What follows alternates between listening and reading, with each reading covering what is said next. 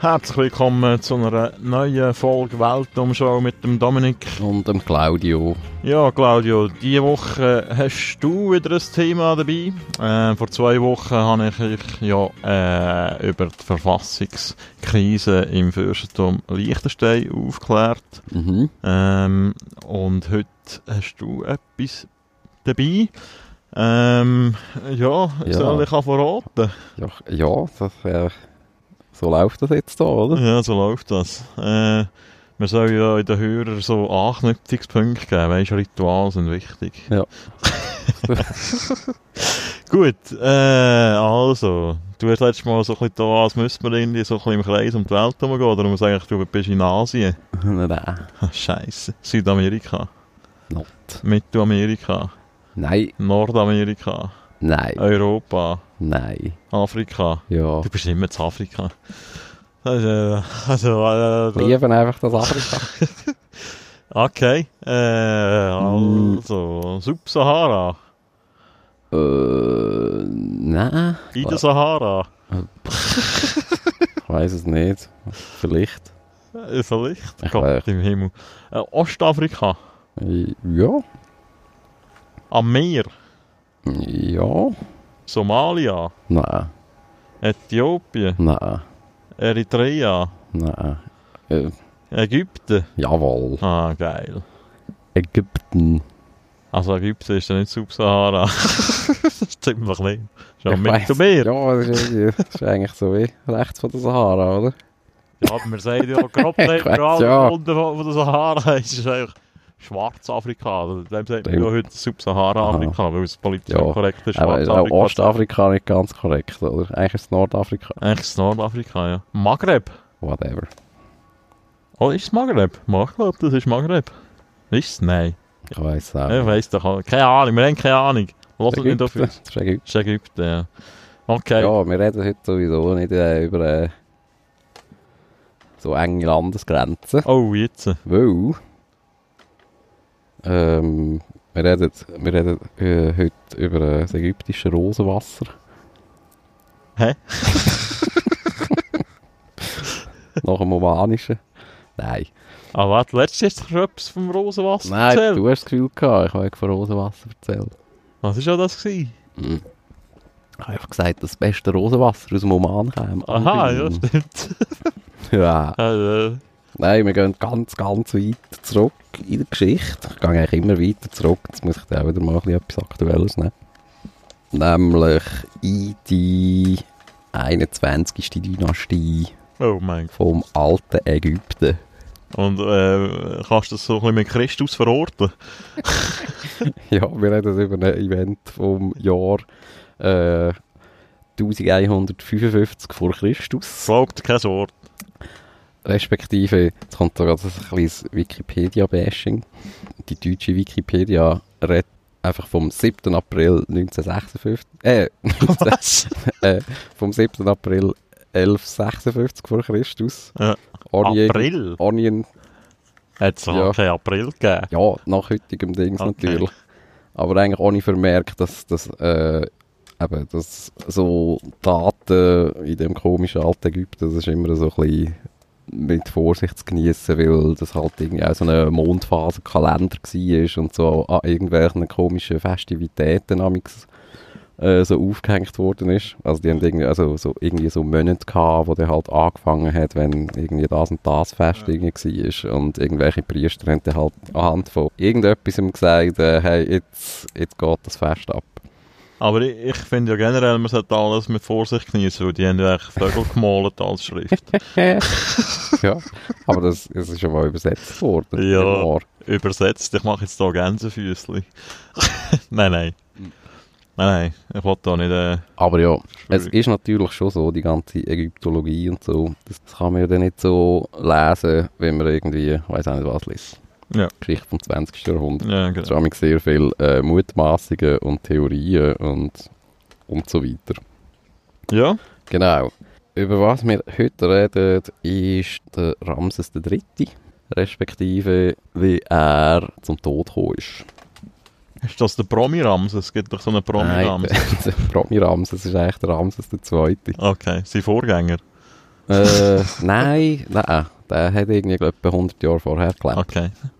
Aber der ist natürlich schon sehr beeinflusst vom Ramsen II. gewesen. Der hat natürlich auch so, so viel wollen bauen und machen und sich... Gut, das ist ja eh so ein Pharao-Ding gewesen. Man hat ja eh müssen... Gut, man ist ja auch ein Gott gewesen. Ja, recht haben sie gehabt. Wir kennen sie noch 3000 Jahre später. Ich meine, ist das, ja. Ja. Und wir reden heute über die sogenannte Haremsverschwörung. Haremsverschwörung. Genau, gegen Oh den Ramses im Dritten. Also Sex and Crime. Ist das jetzt ein True, True, True äh, wie sagt man, ein True Crime Podcast geworden da?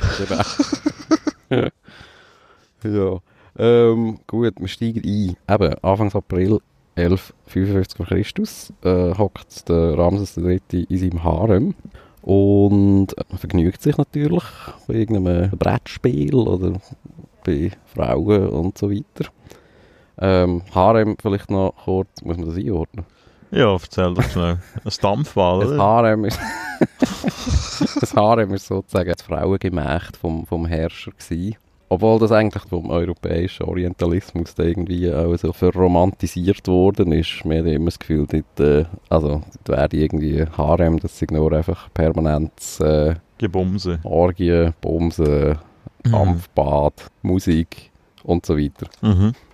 Aber man geht davon aus, dass das eigentlich vor allem ein Palast war, wo eigentlich da all die Frauen vom Pharao gelebt haben. Also das sind Ehefrauen, oder wie? Oder Ja, äh, also Mätressen und so, oder? Ja, die meisten anscheinend Ehefrauen. Gut, ich weiß zwar nicht, also gut, was das irgendwie Mhm. rechtlich geheissen hat damals. Einmal Frauen, die natürlich einen Nachkömmling sollen äh, Mhm. gebären. Ähm, und natürlich, was ja dazu kommt, sind logischerweise auch so ein bisschen Machtkämpfe unter diesen Frauen. Mhm.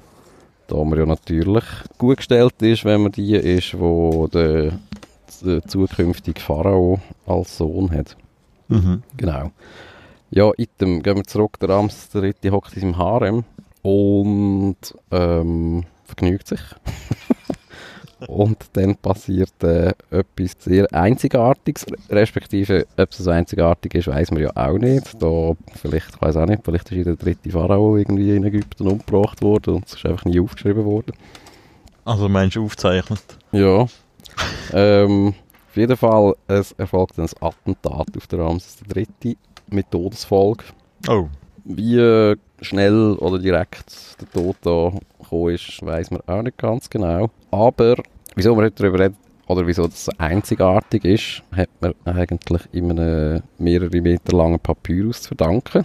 Der sogenannte Turiner Gerichtspapyrus. Der hängt äh, normalerweise in Turin im Museum. Ja. Und heißt Gerichtspapyrus, weil das eigentlich ein, sozusagen die ganze Abhandlung äh, darstellt von dieser Gerichtsverhandlung.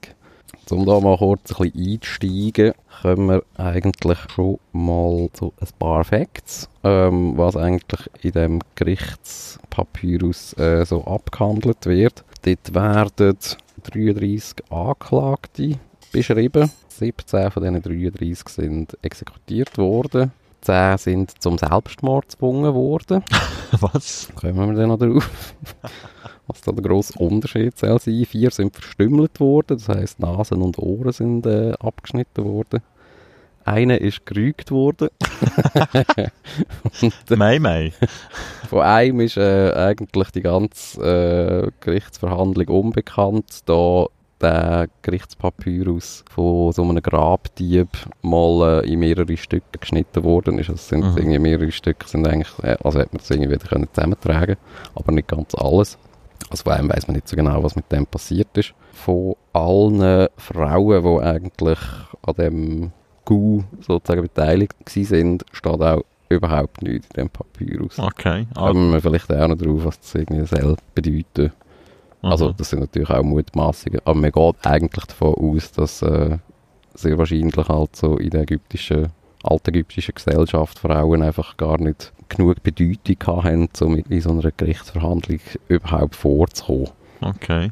Und die hat man eigentlich gerade direkt umgebaut, oder was? Man geht davon aus, oder ja gut, also wir, wir gehen davon aus, oder einfach so die paar die paar Freaks, die sich mit so Zeug beschäftigen, äh, die gehen davon aus, äh, dass die Frauen sehr wahrscheinlich lebendig verbrannt worden sind. Ja. Das ist so, ähm, Ist das äh, so? eine, eine Strafnorm, die es gegeben hat.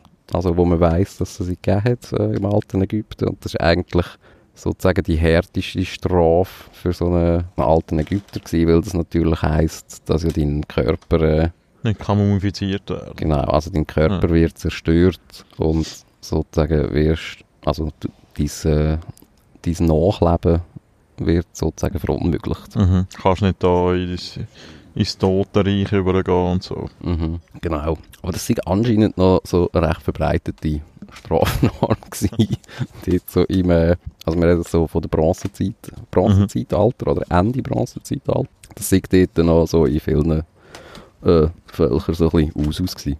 Mhm. Genau. Und dann eben die 33 Anklagten. Jetzt können wir viele nehmen. Also, wir müssen, wir müssen nicht alle 33 nehmen. Aber die Hauptperson, die ist nicht einmal angeklagt, weil sie ist ja eine Frau. Und das ist Teja. Das ist eine der Frauen vom Pharao gewesen. Und der, sozusagen der Hauptanklagte ist der Pentavari gewesen. Das ist der Sohn von der Teja gewesen. Ist ja dem, in dem Sinne auch ein Prinz gewesen. Und man geht davon aus, dass der eigentlich in der zweiten Thronfolge äh, Position war. Ja. Was natürlich schon mal ein kleiner Hint gibt, wieso, äh, wieso die ganze Verschwörung auch abgegangen ist. Aber hätte er nicht müssen die erste Thronfolge töten? Hatte ich mir auch überlegen. wäre vielleicht einfacher gewesen. Gut, vielleicht, wenn es natürlich rausgekommen wäre, hättest du immer noch einen, äh, Stimmt. einen Machthaber. Man hätte es natürlich dann müssen verbinden mit einem richtigen Staatsstreich. Ah, okay, stimmt. um ja. das äh, irgendwie können ermöglichen. Genau. Dann äh, auch angeklagt, das kommen die wichtigen Personen, ähm, ist der Paibak Kamana. Das ist der Kellermeister vom Pharao. Also, Der Kellermeister. ja, der ist einfach äh, zuständig für alles äh, Essen und Trinken und so. Dann äh, der Masti Surya, das ist ein Butler gsi, also Butler, es wird einfach eng englisch so genannt, Butler, äh, das ist irgendwie, ja, das ist einfach ja, ja, irgend so ein Palastangestellter und das weiss, also man geht davon aus, dass irgendwie der Begriff von so Palastdiener oder Butler oder so, ähm, das hat irgendwie können eine ganz tiefe Position sein, aber es hat auch können so ein, eine von der einflussreichsten Positionen sein, also so eine Art, ja, ähm, Berater, oder? ja, Ja. genau. Dann äh, auch angeklagt ist der Panuk, das ist äh, der Aufseher vom Harem. Äh, dann der Pentau, das ist äh, einfach ein Schreiberling im Harem. Dann der Panhaiboni, das ist der Aufseher ähm, über das Vieh vom Reich. Ja. Also das sind alles äh, sehr, sehr hohe äh, Amtsträger. Ähm, und der Panhaiboni, das ist eben der, wo man nicht weiß, was eigentlich mit ihm passiert ist. Weil über den wird irgendwie nichts geschrieben. Oder, oder es fehlt einfach. ein Urteil und so, oder das Schicksal sozusagen. Mhm. Mhm. Ähm, dann der Pairi, das ist der Schatzmeister.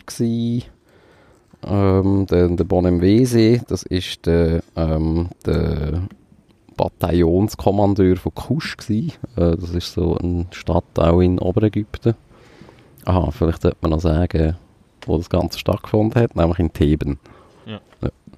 Dann äh, der Pasei ist auch angeklagt. Der ist ähm, eigentlich Armeekommandeur.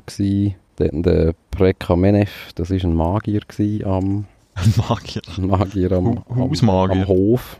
Äh, dann der Iroi, das ist ja der Aufseher von der Priester gsi. Dann der Messui, das war auch ein Schreiberling in der Heiligen Bibliothek. Das ist auch so, das ist so irgendwie so eine Bibliothek gsi, wo so auch so jenstes magisches Zeug irgendwie aufbewahrt worden ist, so Schriften und Magie und bla bla. Äh, der, Schott Madier, das ist auch so ein Schreiberling in dieser Bibliothek. Dann noch ein anderer Butler und nochmal ein Butler. Dann der Aman Kau, das ist der zweite Aufseher ähm, vom Harem gsi. Dann nochmal ein Schreiberling vom Harem, nochmal ein Butler, recht viel Butler. Dann der Assistent vom Kellermeister, das ist der Aschebsat. Und dann noch sechs Sicherheitsleute vom Harem sind auch angeklagt worden. Und alle Frauen von diesen Sicherheitsleuten. Weiss man wieso? Also man geht davon aus, dass die halt einfach auch mit Verschwörerinnen gewesen sind. Wieso das Gericht das gewusst hat, äh, ja, sei dahingestellt, ich weiß nicht genau. Dann ein Richter und dann noch ein Bibliothekstyp, der auch Richter war, da kommen wir auch noch darauf. Das sind nämlich zwei Richter gewesen, die Richter waren an dem Fall, wo dann auch angeklagt worden sind. dann noch Polizeichef und ähm, das war, ich weiß gar nicht, wie das auf Deutsch heißt, Standard Bearer. Das ist so eine Art irgendwie so Standardenträger. Ja. Was auch immer das für eine Position ist.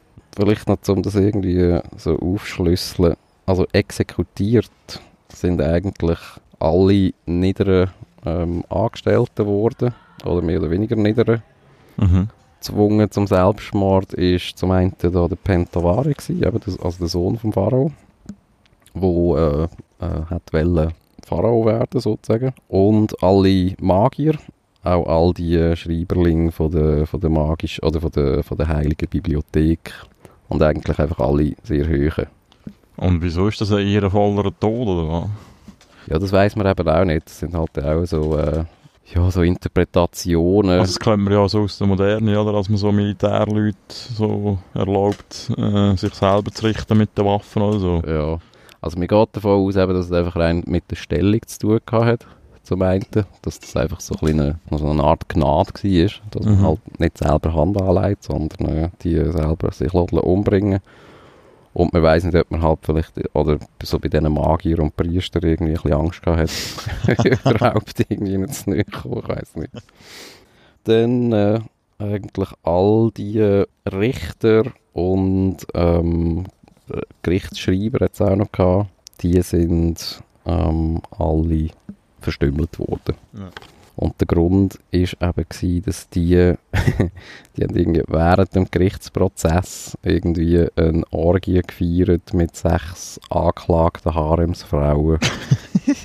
ja, dann geht eigentlich äh, der Gerichtsprozess los, wo der Ramses III. schon tot ist. Obwohl er tot ist, hat der Ramses III. eigentlich einen Auftritt in dem ganzen Gerichtsprozess. Da er äh, eigentlich aus dem Totenreich dann sozusagen den Gerichtsfall eröffnet und irgendwie noch Hä? rettet. Und Ja, man muss sich halt vorstellen, das sind ja sehr äh, so komisch religiöse Leute gewesen. Also Mhm. so, was, äh, eben, was so Totenreich und Wiederauferstehung und Einbalsamierung und so irgendwie anbelangt. Und äh, der Ramses sagt dann dort, äh, dass jetzt da eigentlich eben Recht da wird, aber eigentlich alles, was den Anklagten angetan wird, nicht, äh, also eigentlich nicht seine Verantwortung ist, sondern eigentlich die Verantwortung von dem Gericht. Mhm. Was das genau soll, weiß man auch nicht so genau. Man geht davon aus, dass das halt einfach so gar nicht vereinbar war, so mit dem göttlichen, pharaonischen, dass jetzt irgendwie Mhm. da ein Pharao irgendwie so seine Leute umbringt. Wieso zehrt man nicht einfach Gericht? Ja, dann muss das auch einfach eröffnen, da irgendwie. Als äh, äh, Hauptankläger. Ja, es ist auch, sehr wahrscheinlich so, dass eben der Ramses Vierte, wie er den geheissen hat, der, der tatsächlich Pharao geworden ist, Mhm. ähm, dort gar noch nicht eigentlich auf dem Thron gehockt ist. Mhm. Und ja, dementsprechend ist irgendwie Ramses Dritte Immer noch der Pharao gewesen. ist eigentlich Pharao gewesen, aber tot. Okay. Und wie ist der eigentlich getötet worden? Darf, darf man das schon wissen? Äh, da kommen wir äh, Ah, okay. gegen Ende dazu. Oh. Aber dann hat der der Dritte seinen Auftritt. Und äh, vorher sind die, also all die Anklagten sind eigentlich einvernommen worden. Dort ist es anscheinend einfach auch aus, gewesen, dass äh, ein grosser Teil vom Verhör äh, einfach daraus bestanden hat, dass man den Anklagten einfach äh, verhauen hat. also sozusagen gefoltert. Äh, ein äh, klassisches Folterverhör. Und die ganze Gerichtsverhandlung dann äh, vor Gericht ist dann mehr oder weniger eigentlich nur gewesen, dass, oder wa- was eben niedergeschrieben worden ist, sind äh, eben sozusagen die Anklage, wieso ist er angeklagt worden, das Urteil und die Vollstreckung. mhm. Also, ein kurzer Prozess, Nein. wie man dem so schön sagt. Wortspiel. Und äh, Teil dann noch von, von so einem Gerichtsprozess, das ist auch noch lustig, ähm, ist so eine Befragung vom Amun-Ra. Das ist äh, so der Hauptgott, Mhm. ähm, wo im moderneren alten Ägypten ist irgendwie so eine, so eine Gottheit, wo man mal aus irgendwie drei verschiedenen Göttern irgendwie so zusammengestiefelt hat. Und dann kommt äh, so eine Amun-Ra-Statue irgendwie in den Gerichtssaal, wo so von acht Priestern getragen worden ist. Und die acht Priester haben sich irgendwie müssen zuerst zehn Tage so, so ein, ein Vorbereitungs- oder Reinigungsritual durchmachen. Und dann hat man irgendwie den Amun-Ra irgendwie befragt. Und dann hat scheinbar also die Statue so genickt oder so, also so eine Antwort gegeben auf die Fragen. Und äh, es gibt ja so Theorien, wo, wo man davon ausgeht, dass einfach so die Priester einfach so drugged sind, dass sie irgendwie gar nicht so richtig haben können stehen und wegen dem eigentlich irgendwie so die Statue einfach permanent irgendwie so ein bisschen im Zeug rumgeschwankt ist und, und die Richter dann halt äh, irgendeine Antwort daraus interpretiert haben. Oder die andere Theorie ist natürlich einfach so, dass, dass halt irgendwie so die Antworten gekommen sind, äh, wo, wir auch eigentlich schon gewusst haben, Mhm. was kommt. Ja, das klingt nach einem funktionierenden Rechtsstaat. Absolut.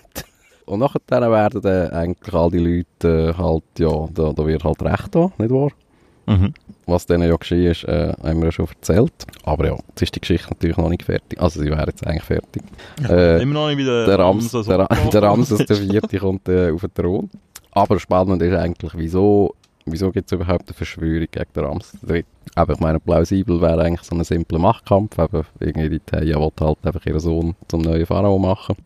Und das so ein bisschen eine politischere Theorie ist eigentlich, dass es eigentlich so wie eine Art lokal-patriotischer Konflikt reinspielt, weil all die Anklagten, das sind eigentlich alles so, The- äh, ich weiß gar nicht, wie man dem sagt, thebanische, thebanische Locals, also das sind eigentlich alles Leute aus Theben. Mhm. Und äh, die Familie vom Ramses III. kommt eigentlich aus dem Norden, also aus Unterägypten. Mhm. Es gibt ja da die Stadt Pyramesses, er ist dort irgendwie aus dieser, aus dieser Region gewesen. Und eben das ganze ägyptische Konstrukt, das ist ja auch, also ganz früher hat es ja eben ein Ober- und Unterägypten Mhm. gegeben, mit eigentlich äh, eigenen Königen, wo sich dann eigentlich erst später vereint hat. Dann noch eine dritte Theorie, oder äh, muss sicher ein drittes Ding, was eigentlich noch sehr spannend ist, ist eigentlich, dass das Jahr 1155 ist eigentlich mitten im Kollaps von der Bronzezeit, der Übergang von der Bronzezeit zu der, zu der Eisenzeit, wo in dieser Zeit war. Ähm, das ist eigentlich sehr eine abrupte Sache gewesen. Und das hat zum Untergang mehr oder weniger von fast all diesen Reichen in Nordafrika, in der Levante und auch in der heutigen Türkei geführt. Mhm. Und das ist auch noch so ein Mysterium, eben wieso das eigentlich so dermaßen schnell passiert ist. Das sind irgendwie so, also innerhalb von wenigen Jahren oder etwa zwei, drei Jahrzehnten sind eigentlich da jenste, also mega reich einfach zusammengebrochen. Und man geht heute davon aus, dass äh, so im heutigen Griechenland und heutigen Westtürkei angefangen hat. Also dort hat es wirklich einfach so einen Kollaps gegeben von der Zivilisation. Und zum einen ist das, äh, weil man äh, dort in Osteuropa, also im heutigen Rumänien und Bulgarien, ähm, hat man herausgefunden, wie man Eisen verarbeitet und dementsprechend äh, einfach ein militärisch Mhm. plötzlich äh, einen mega grossen Vorteil gehabt hat. Also erstens, weil Eisen halt einfach härter auch ist und bessere Waffen kannst machen und zweitens, weil Eisen mega verbreitet ist. Also es ist viel verbreiteter als Bronze. Du. Wegen dem äh, haben dann irgendwie die Völker dort äh, plötzlich irgendwie extrem schlagkräftige Armeen irgendwie können aufstellen wo dann auch äh, eben dort noch in die heutige Türkei und Griechenland eingebrochen sind. Dazu kommen noch so mehrjährige Dürreperioden, ähm, wo in ganz äh, so Südeuropa und Nordafrika und äh, heutigen Nahen Osten eigentlich gewütet hat. Mhm. Dementsprechend hat es einfach mega grosse Bevölkerungs... Äh, jetzt habe ich gelesen. Bevölkerungsströme gegeben. Ähm, eigentlich über das heutige Mittelmeer und durch die Levante. Also die Levante ist so ein bisschen das heutige Israel, Mhm. äh, ja, Libanon, Syrien. mehr oder weniger. Ja. So der, der Ecke. Sozusagen äh, Flüchtlingstsunami von Europa auf Nordafrika. Das hat man dann auch, also das ist vor allem so in der also so altägyptischen Literatur ist dann das eingegangen als wir reden dort dann einfach von den Seevölkern, also es hat dann einfach auch sehr viele eben so, so griechische ähm, Völker gegeben, wo mehr Mhm. oder weniger dann halt landlos irgendwie so in dem Mittelmeer irgendwie so um, umgetrieben sind und äh, so auf Plünderfahrt auch gegangen sind. Also die Seevölker hat eigentlich der Ramses der Dritte recht erfolgreich zurückgeschlagen. Das war eigentlich anscheinend ein sehr erfolgreicher Feldherr gewesen. Aber äh, eben die ganze Dürreperiode ähm, geht man davon aus, dass das äh, irgendwie dem ganzen Reich schwer zu schaffen gemacht hat. Es geht zum Beispiel auch der erste niedergeschriebene ähm, Streik findet während der Herrschaft von Ramses III. statt. Also es sind einfach so die Grabarbeiter, die haben so eigene Städte gehabt.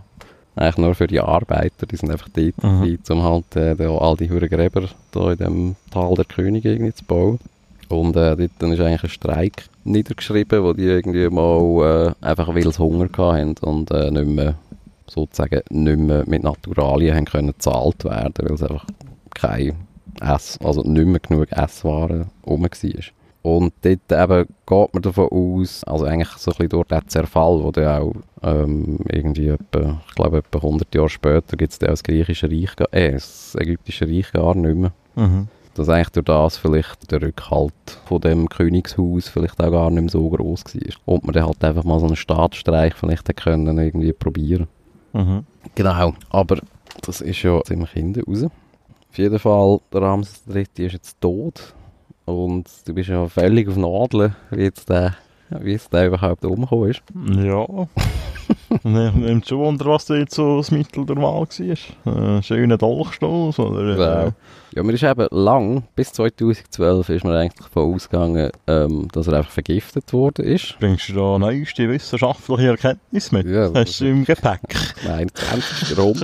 ähm, genau, ist man davon ausgegangen, dass er einfach vergiftet ist. Die Mumie, die ist eben auch nicht komplett aus, ähm, wie sagt man dem, aus, ausgebunden. Mhm. Die ganzen Bandagen sind eigentlich nicht alle komplett weg, weil irgendwie die Mumie dermaßen mit viel so Lein Leinentücher eingepackt war und mit so viel so, die haben so Bitumen anscheinend gebraucht, um das äh, auch so zu verkleben Mhm. äh, hat man das eigentlich gar nie so ganz äh, aufgetan, die Mumie. Okay. Und 2012 hat man dann mal die Mumie durch eine CT durchgelassen. Gott, ey. Das zahle ich? Ja, der gemeine Ägypter zahlt. Ja, da sind bahnbrechende Sachen rausgekommen. Nämlich, man hat dann gesehen in, diesen CT-Bildern, äh, dass er eine, mega tiefe Schnittwunde in der Kehle hat. Wo, Ah. Also bis auf den Knochen, also bis auf, bis auf, äh, bis auf die Wirbelsäule eigentlich hintergeht. Ach, krass. Und in dieser Schnittwunde Ekelhaft. hat äh, liegt ein, Horusauge-Amulett. Und der Horus, der ist im alten Ägypten dafür zuständig gewesen, auch für Wundheilung. Also es ist eigentlich ein Wundheilungsamulett gewesen, dass der halt der Ramses in seinem nächsten Leben oder in seinem Totenreich äh, sozusagen wieder äh, einen intakten Körper kann haben Und man hat sich auch irgendwie gefragt, ja gut, ist das vielleicht auch einfach durch die Einbalsamierung irgendwie gemacht worden, weil ähm, man hat ja in dieser Mumifizierung, das ist irgendwie etwa 90 Tage äh, gegangen, also so eine normale Mumifizierung, weil man da die ganzen Körper irgendwie so in Natronlösungen und so eingelegt hat und auch das Hirn zum Beispiel aus der Nase gezogen hat und eigentlich all die inneren Organe entfernt hat, außer das Herz. Das Hirn aus der Nase gezogen. Ja, also man hat alle inneren Organe eigentlich genommen. Ausser das Herz hat man jeweils drinnen gelassen. Und äh, das Hirn hat man einfach äh, anscheinend mit so, mit so irgendwelchen dünnen, langen Geräten so durch die Nase hat man einfach so das Hirn äh, vermanscht Mein Gott. und irgendwie durch, durch die Nase dann so auslaufen oder rausgezogen. Und was einfach dagegen spricht, dass das irgendwie so die, Einba also die Balsamierer sind, ist einfach, äh, dass es keine andere ägyptische Mumie gibt, die irgendwie so einen Schnitt hat. Mhm. Zusätzlich hat man in dem CT auch noch gesehen, dass der grosse Zeichen abgetrennt ist und äh, eigentlich bei dieser Wunde gar keine wirkliche Wundheilung stattgefunden hat. Frag mich nicht, wieso man das weiß. Irgendwie sieht man das halt. Also das sind anscheinend wirklich Facts, da ist man sich sicher. Mhm. Und das halt heisst, dass das eigentlich sozusagen kurz vor dem Tod die Wunde zugefügt worden ist. Und auch dort äh, findet sich so ein Horus-Amulett und die Einbalsamierer haben irgendeine so eine Zichenprothese aus irgendwie so einem künstlichen Material eigentlich so an, anstelle vom Zichen dort einbalsamiert.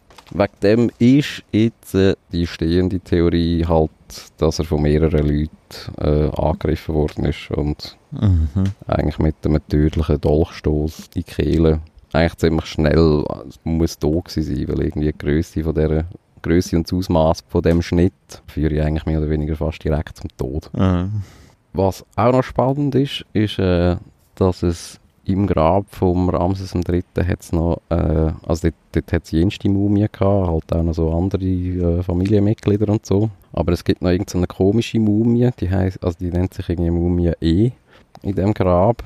Und das ist irgendwie so eine mega verkrüppelte Mumie, die ist irgendwie in Schafleder eingepackt. Und die ist auch nicht richtig einbalsamiert worden, die Organe sind nicht entfernt worden. Und der ist auch einfach in so eine normale Holzkiste eigentlich dann gerührt worden. Also nicht da irgendwie so ein Granitsarkophag und bla Mhm. bla, wo ja sonst irgendwie so ein bisschen das Mindeste war, glaube ich, für so eine, für so eine Adlige. Sondern einfach in so eine Holzkiste. Und man hat sich irgendwie mega lange gefragt, was das eigentlich soll. Also wieso da eigentlich so eine verkrüppelte Leiche irgendwie einfach in dem Ding liegt. Und hat dann an DNA-Tests gemacht und man weiss, er muss sehr nah verwandt sein mit dem Ramses. Und irgendwie die Wahrscheinlichkeit sei sehr hoch, so von dieser ganzen DNA-Match-Dingsbums, dass es anscheinend ein Sohn war und man geht.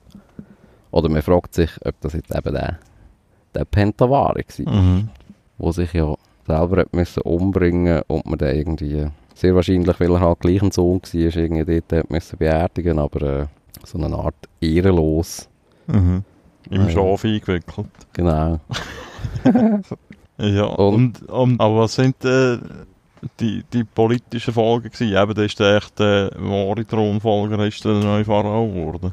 Er muss Thronfolge äh, Folge, also hat es in dem Sinn nicht gegeben, weil es, also es ist einfach äh, normal gewesen, eben der Rams, also der, der sich der Ramses Vierte genannt hat, ist dann auch Pharao geworden und ja, mehr oder weniger halt die ganze Familie da von diesen Anklagten, die sind natürlich einfach äh, so von 100 auf 0 gefallen.